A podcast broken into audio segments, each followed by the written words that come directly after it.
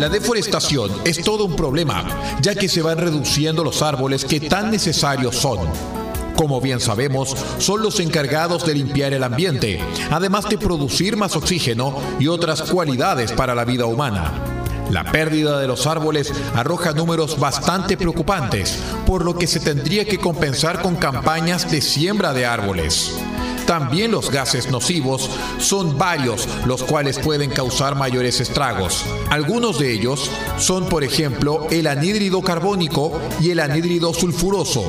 También son la causa de los agujeros en la capa de ozono. Otro de los daños colaterales es la llamada lluvia ácida. Cuando se acumula bastante cantidad de la misma sobre una superficie, eliminará por completo las plantas y dañará el suelo.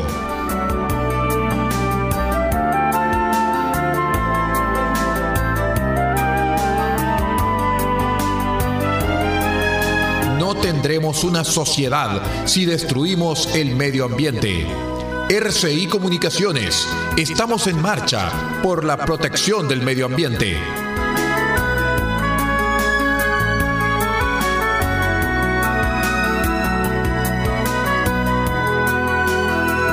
RCI Informa. Seguimos protegiendo el medio ambiente. Un programa patrocinado por el Fondo de Fortalecimiento de Medios de Comunicación Social del Ministerio Secretaría General de Gobierno y el Consejo Regional de Atacama, año 2022.